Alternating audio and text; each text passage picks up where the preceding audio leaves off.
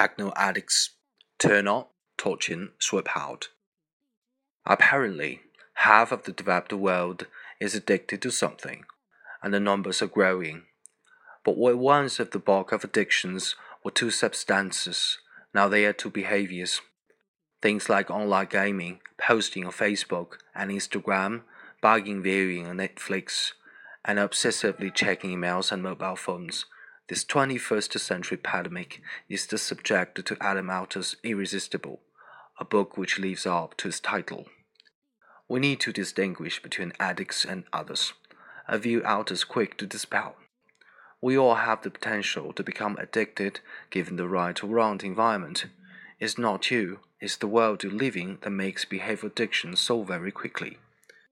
In just a few years, he explains, technology and media have made adept at the lucrative business of gaining and holding our attention. Today's high tech environment is addictive by design. You might doubt your iPhone or Fitbit use is an addiction.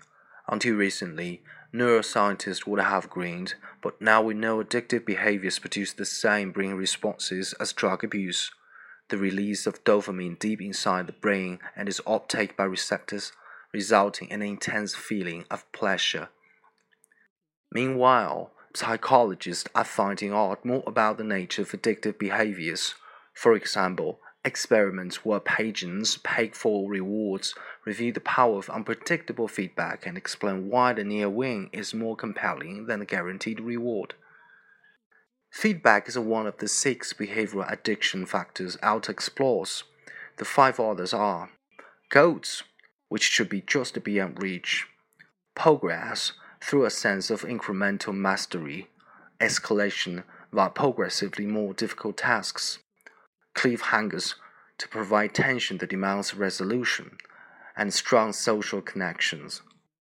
Despite their diversity, today's behavioral addictions embody at least one of those six ingredients, he writes. Then we discover why the creative destruction of Tetris is so compelling. What makes the juice in Candy Crush? Why World of Warcraft is so toxic, and how color coding, namely adding colored text to different bits of computer code to see which are used the most, has revealed that gamers will spend three times alone on a quest to kill us on one to save. And the roller for the dollar auction to find out how so called predatory games are designed to trap you. Their characters galore and statistics to make you gasp is very entertaining. Irresistible is not all fine games, although Alter is concerned about the growth of behavior addiction and has plenty to say about how we might keep it in check. That's tricky because going cold turkey is not an option. We can't live without technology. But we can reduce temptation. We can use tech to motivate good behaviors. It doesn't lose the alarm clock with the hotline to your bank.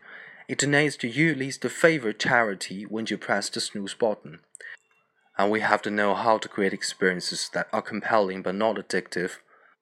Above all, we need to recognize that Instagram, multiplayer games, and mobile phones are so enticing because they meet basic human needs.